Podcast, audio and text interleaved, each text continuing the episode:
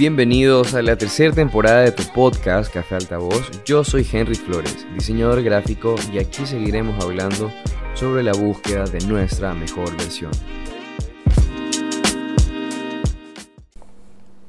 ¿Qué tal amigos? ¿Cómo están? Sean todos ustedes bienvenidos a otro martes de tu podcast Café Altavoz. Si eres nuevo por aquí, yo soy Henry Flores, diseñador gráfico y en este podcast hablamos y experimentamos y analizamos y sondeamos y hablamos sobre muchas cosas que están en torno a nuestros tropiezos y todas las malas decisiones que podemos tomar, pero para tomarlas como herramientas en nuestro día a día dentro de esta profesión de ser diseñadores gráficos. Como saben, eh, estamos sacando unas pequeñas cápsulas súper cortitas de 20 a 25 minutos, aunque la semana pasada me pasé con, eh, creo que la hice de 35.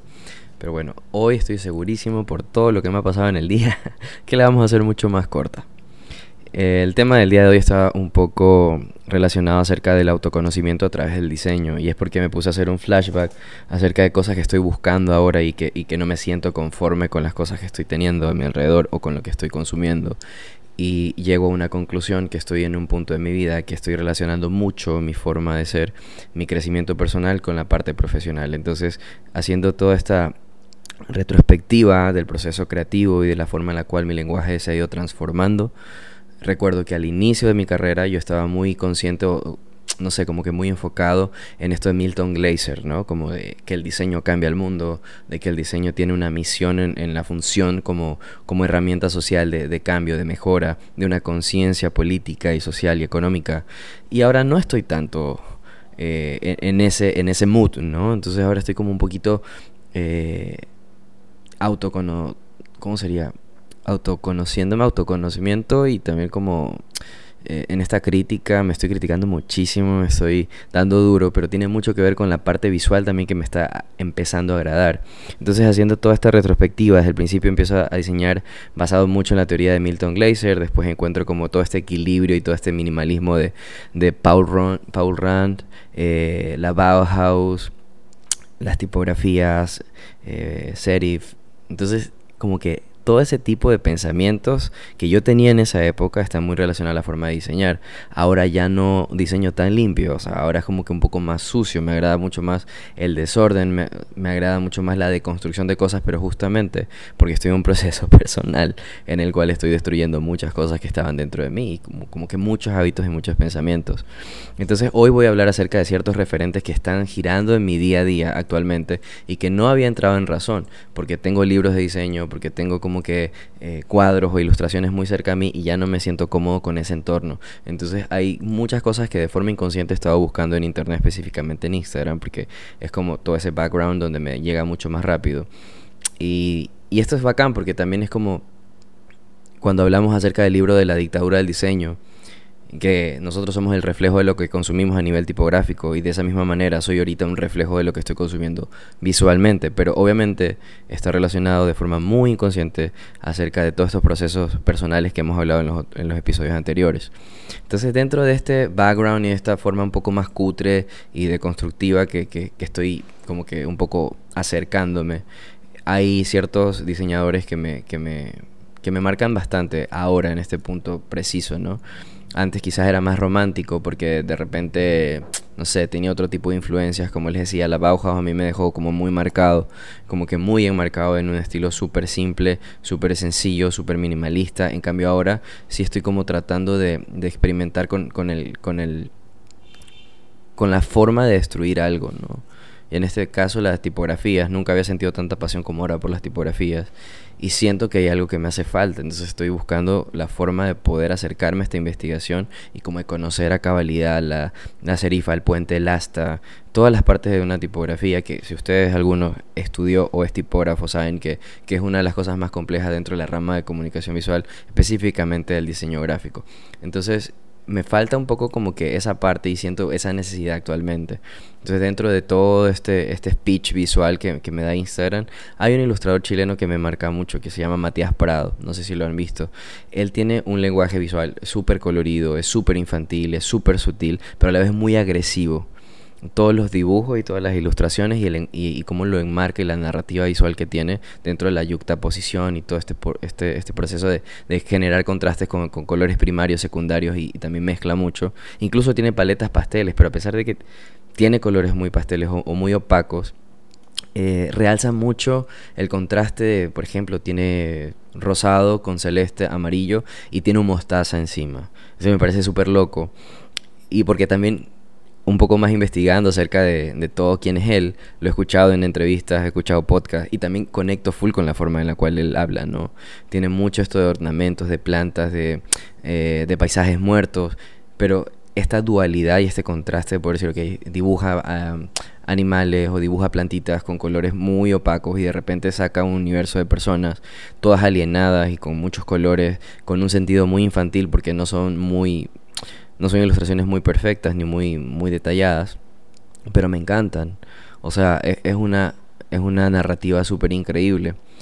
Y estaba checando justamente eso, ¿no? Como que la forma en, la cual él está construyendo este tipo de, de, de discursos visuales que me parecen súper interesantes.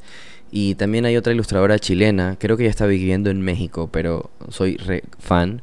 Si quieren pueden buscarla.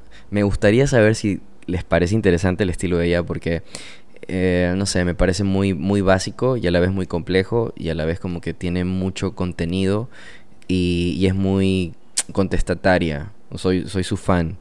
O sea, y, y, me encanta el matiz de ver sus dibujos tan agresivos, tan simples, tan rayados, tan feos, tan amorfos. Y verla a ella y escucharla también en podcast, porque me gusta mucho conectar con, con quien está detrás del computador. Y su forma de, de, ilustrar es increíble, o sea, es muy política. Y si la ven físicamente, es una mujer que se viste de negro todos los días, que, que se peina súper hermoso y que se viste increíble. Y, y es súper, súper, súper rebelde. Tiene también un curso en doméstica, así que por si les interesa ese tipo de ilustración amorfa, ella se llama Catalina Bu, también es chilena increíble su trabajo.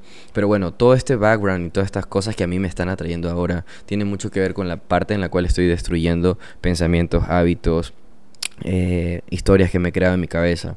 Y quizás ese es un reflejo de que lo puedo manifestar a través del lápiz, lo puedo manifestar a través del collage, lo puedo manifestar a través de la tipografía y como son recursos que están a mi alcance y que siempre he estado en una exploración constante, lo que es la, eh, la ilustración o los bodegones que creo con mujeres y las tipografías, pues últimamente últimamente estoy como en un mood mucho más destructivo. Incluso siento que el proceso de diseñar los collages me está cambiando muchísimo. Entonces ahora todo tiene sentido porque de repente un día piensas que, no sé, todo debe ser súper claro, súper limpio, súper perfecto y ahora ya no creo tanto en la perfección. O sea, como que me estoy dando chance y me estoy dando cuenta de que al momento de crecer, eh, pensar en que las cosas deben ser perfectas y que todo debe estar súper pulcro también es, es como rechazar esa parte de la humanidad como esa parte humana de poder decir, ok, yo soy imperfecto, obviamente quiero mejorar, pero también dentro del proceso de poder mejorar o para limpiar algo tienes que ensuciar y mover y remover y sacar escombros y sacar cosas. Entonces todo este speech de estos ilustradores y, tipógrafos y diseñadores que les estoy mencionando tienen mucho que ver con el proceso que obviamente me llega como conclusión de que yo estoy en un proceso de autoaprendizaje y que obviamente mi lenguaje visual también está siendo afectado de forma positiva. Digo de forma positiva porque siempre eh, me, me, pasa por ciertas temporadas, dos años, pueden ser seis meses, o de repente tres años, que me aburro del, del, del, mismo mood o del mismo speech visual en el cual estoy creando. Y de repente las paletas de colores también cambian. Ahorita estoy como que buscando colores como más fuertes, como el rojo, como el azul, como el verde. Antes era más rosado, antes era más blanco, amarillo, y ya no me siento cómodo diseñando de esa forma.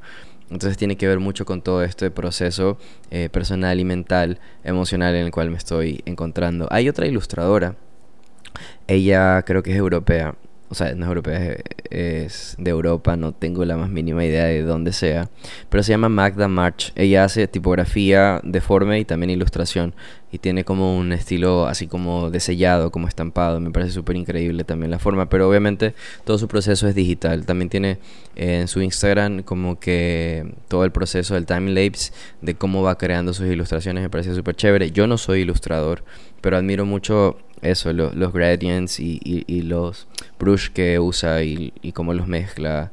Entonces todo eso es como que súper bacán porque igual aprendo un poquito de eso, aunque no es, no es mi, mi, lenguaje actualmente. Y encontré una diseñadora que me cambió el mundo por completo hace unos meses y que estoy obsesionado con ella y con el trabajo que tiene, con todo lo que ha logrado y sus procesos. También he escuchado podcasts y entrevistas que le hacen. Eh, desde su discurso, cómo habla, cómo mira, cómo... O sea, esa mujer dice que no le interesa tener amigos, esa mujer dice que, que no le importa si el mundo se acaba o lo que sea, ella simplemente está pensando en lo que quiere para ella. Y, y, dice que ella no se reconoce como una persona eh, ni tranquila ni extrovertida, simplemente se deja guiar por sus emociones.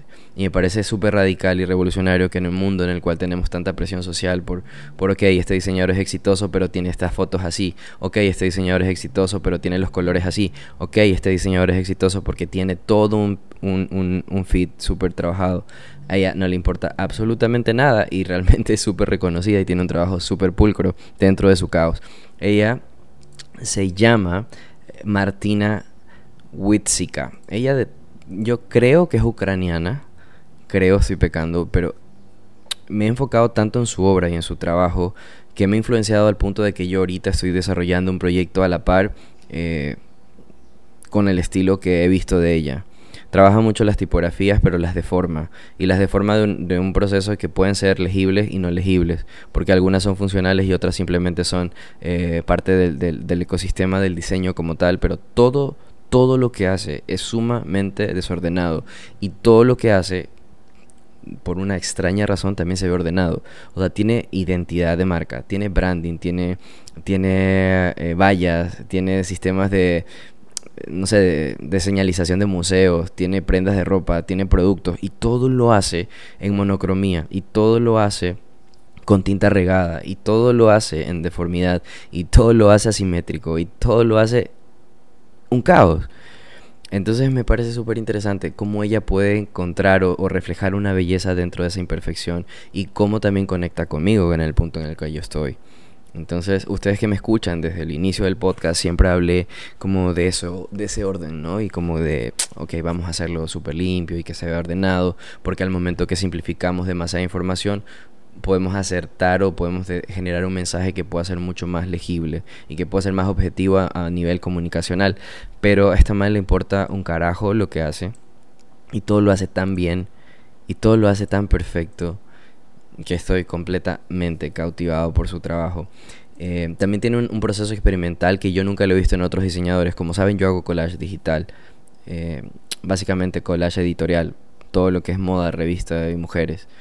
Pero ella tiene un estilo súper random y súper diferente. Ella genera yuxtaposición con formas asimétricas, eh, también les da volumen y perspectiva en 3D y de repente también mezcla texturas de cuerpos y de rasgos de rostros, pero en yuxtaposición con contrastes de colores y de una forma muy asimétrica. Pero cuando tú ves la composición en general desde afuera de 35 milímetros, es una cosa súper loca súper, súper loca. Combina colores que yo no entiendo cómo lo... De dónde saca las paletas.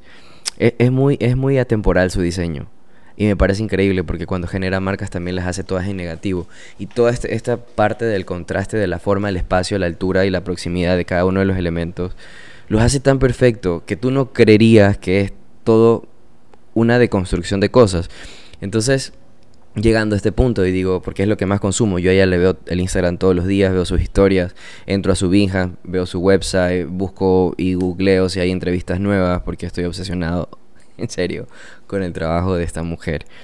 Pero me parece súper interesante porque puede hacer una analogía acerca del proceso evolutivo o, no sé, como de una persona. Por lo menos en mi caso, es súper interesante y muy relevante este proceso que yo he visto en ella, porque es como, ok, de una tipografía tú tienes la heráldica, tienes, no sé, de un escudo y algo, te lo deforma, te pone una tipografía, te pone un mensaje y, un, y una serie de patrones, de elementos deconstruidos, pero te genera una textura. Y es completamente, o sea, fuera de lo, de lo normal que podríamos decir, ¿no? Igual está, es una onda del New Way también que viene ya hace algunos años, pero yo considero que esta mujer lo maneja a la perfección a la perfección. O sea, de repente tiene, tiene proyectos que los hacen risografía, otros en serigrafía, otros simplemente son láser, otros son estampados, pero ¿cómo puede mezclar este tipo de cosas? Entonces de ahí me nace a mí una inquietud por poder experimentar este tipo de cosas, pero también mezclando tipografía y fotografía.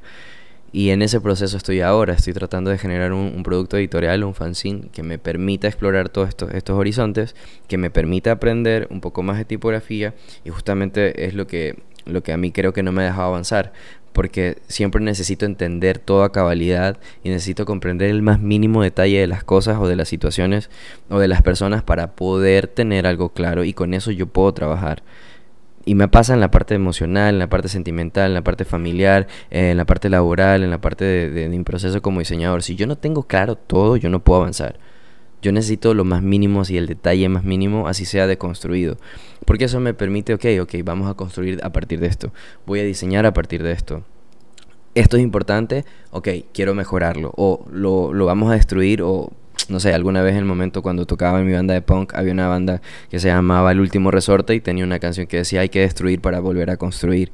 Y es básicamente como eso, ¿no? Como que para poder crear una tipografía que sea mucho más funcional o mucho más impactante, que tenga un valor agregado dentro de la cultura visual, es como que es importante decir, ok, ya todo está creado, realmente las fuentes tipográficas llegó un momento que fue un negocio eh, inmenso de crear tipografías y familias tipográficas para marcas, para empresas, para productos, para etiquetas, etcétera. Y ahora estamos en un punto de decir, ok, ¿qué tanto vale eso? ¿Realmente es el valor de la empresa que la realizó, que la diseñó y te la vendió? ¿O, realmente podemos generar algo diferente desde la exploración y desde la experimentación y, desde esa destrucción o autodestrucción del bagaje que tú tienes como diseñador? Entonces, dentro de esa curiosidad nace la investigación y yo creo que por eso es muy importante que todos los diseñadores siempre investiguemos y que tengamos súper claro el por qué hacemos las cosas, porque eso te da más garantía y te da también como una certeza del por qué estás tomando esa ruta o por qué vas a diseñar de tal manera. Además te enriquece mucho más. Por lo menos yo me aburro cuando ya no tengo información y ahora tengo la necesidad de ir de nuevo a biblioteca y, y como consultar otro tipo de cosas y a veces eso te hace sentir vacío. O sea, yo me he sentido como que, ok, me estoy quedando en esta parte y necesito mucha más información. Necesito, no sé, como tener más conocimiento en mi cabeza. Porque de repente es lo que yo siempre he sido, ¿no? Como ese autoconocimiento, decir, ok, a ti te gusta leer, a ti te gusta aprender, a ti te gusta trabajar, a ti te gusta generar exposiciones, a ti te gusta hacer eventos, te gusta imprimir prints, te gusta hacer fanzines, ok, sigue haciendo. Y de repente cuando ya no estaba tan motivado era porque ya tenía una información establecida y necesito tener otro tipo de información, necesito nutrirme, necesito aprender, necesito ilustrarme un poco más. Entonces ahorita estoy en este proceso de deconstrucción y como diseñador gráfico y también como ser humano. Entonces creo que cualquiera de ustedes que me está escuchando, si de repente son ilustradores o son fotógrafos y de repente pasan a la cámara reflex, de reflex pasan a analógica o, de repente son ilustradores de papel y de repente se pasan a la Wacom, o sea, yo creo que es súper válido todo, todo este tipo de cosas porque a medida que vamos cambiando, vamos creciendo, todo se va transformando y es importante dejar como, no sé si les pasa, pero cuando ustedes tienen trabajos de millares o de impresión o, de tirajes en offset o en lonas o en lo que sea, hay un momento que, que, que, se vuelve temporal y otro atemporal, ¿no? Entonces, dejar una, una, huella en algo visual donde todo el mundo lo ve es, sentir un impacto. Entonces, estamos impactando la vida de las más personas como diseñadores a través de anuncios, de publicidad, de diseño, de branding, de producto, de experiencia, etcétera. Y como personas también impactamos la vida de las demás personas y de lo que nos, no sé, como nuestro entorno, amigos, compañeros de trabajo, familiares, novias, esposas, hijos. Entonces como que hay que estar siempre súper pilas también de, de, qué es lo que, lo que causamos en las demás personas y que de repente eh, sí llegamos a cambiar el mundo de alguien y a moverlo y y a arrebatarlo y desordenarlo, pero siempre es importante estar conscientes de que debe haber un, un, punto de partida y de llegada. En este momento yo estoy deconstruyendo muchas cosas, estoy reconstruyéndome edificando mi vida de nuevo, estoy aprendiendo como diseñador y obviamente hay un caos y hay un desorden dentro de esto, pero sé por mi experiencia como comunicador visual y como profesional y como persona, que siempre al, al momento de llegar ya al punto de partida, o sea, al punto de, de la carrera, donde quieras, no sé, un nuevo estilo, eh, un nuevo cliente, un nuevo proyecto, una nueva relación, un nuevo estado de ánimo, no sé, etcétera, es muy valioso el proceso. Entonces, es probable que aquí algunos meses me dedique eh, a eso, a investigar de nuevo, a leer un poco más si a ustedes les parece interesante los referentes que les he estado dando, eh, compártanme, a mí me gusta aprender, mándenme mensajes por interno de otros diseñadores, de cuentas que a ustedes les parece interesante, de repente, no sé, les gusta mucho más la cultura pop o de repente les gusta más lo kitsch. Entonces todo este tipo de cosas a mí me, nutre, yo soy una, una, esponja, siempre digo, quiero aprender. Si hay algo que yo estoy orgulloso de mí es de mi cerebro, que para bien o para mal me juega mal o de repente me hace ser el hombre más interesante para mí porque aprendo y porque me doy duro y porque batallo conmigo y porque quiero ser mejor persona y porque quiero ser mejor profesional, porque quiero tener mejores proyectos y porque siempre tengo esa, esa hambre de poder ser mejor para mí. No para los demás, para mí. Por eso la última referencia que les hablé era acerca de esta mujer, de Martina Wetzika, porque ella dijo, yo me encierro tanto en mi mundo eh, que me permito equivocarme y justamente el proceso de equivocación de ella es lo que hace que se diferencie de los demás diseñadores. Entonces con eso me voy. A veces no encajamos, a veces no somos eh, lo que las otras personas esperan, a veces no somos lo que nuestros jefes quieren, a veces no, no son bienvenidas nuestras ideas, a veces no son eh, valoradas nuestras nuestras nuestra forma de trabajar o, nuestros proyectos personales o nuestros proyectos eh, laborales, pero siempre va a haber alguien que conecte contigo y que del otro lado del mundo pueda decir, eso que tú estás haciendo conecta conmigo, quiero trabajar contigo, oye, sabes que enséñame, explícame, o comparto contigo este nuevo conocimiento. Porque como lo dije alguna vez, el conocimiento compartido es la clave del futuro, así que mientras más información eh, expandimos, compartimos, enseñamos o nos enseñan, creo que sería una, una forma bonita, como dijo Milton Glaser alguna vez, que los diseñadores tenemos ese rol de ser mejores personas y hacer mejor el mundo, así que por ahí creo que sería una pequeña clave sin ponernos tan románticos. Así que bueno, ya, este ha sido el episodio del día de hoy, ha sido un episodio súper, súper rápido, súper eh, express, lo estoy grabando hoy mismo, estamos 24 de mayo del 2000. 22. Así que nada, les envío un abrazo súper fuerte. No sé en qué proceso estén, si ya encontraron su técnica, si encontraron su lenguaje personal, si encontraron su persona, si encontraron su departamento, si encontraron el parque que querían ir, en el cual se sienten cómodos. Eh, confíen mucho en su instinto. Confíen mucho en eso. Y también duden mucho de eso. en ese proceso estoy. Les mando un fuerte abrazo a todos ustedes. Cuídense mucho. Que pasen muy bien. Nos vemos la próxima. Si te gustó este tipo de contenido, puedes ayudarme a realizar muchos más comprando mi libro Formas, un libro de diseño gráfico y minimalismo. Me escribes en Instagram, arroba henry slash bajo digital work y lo envío a cualquier parte de Latinoamérica.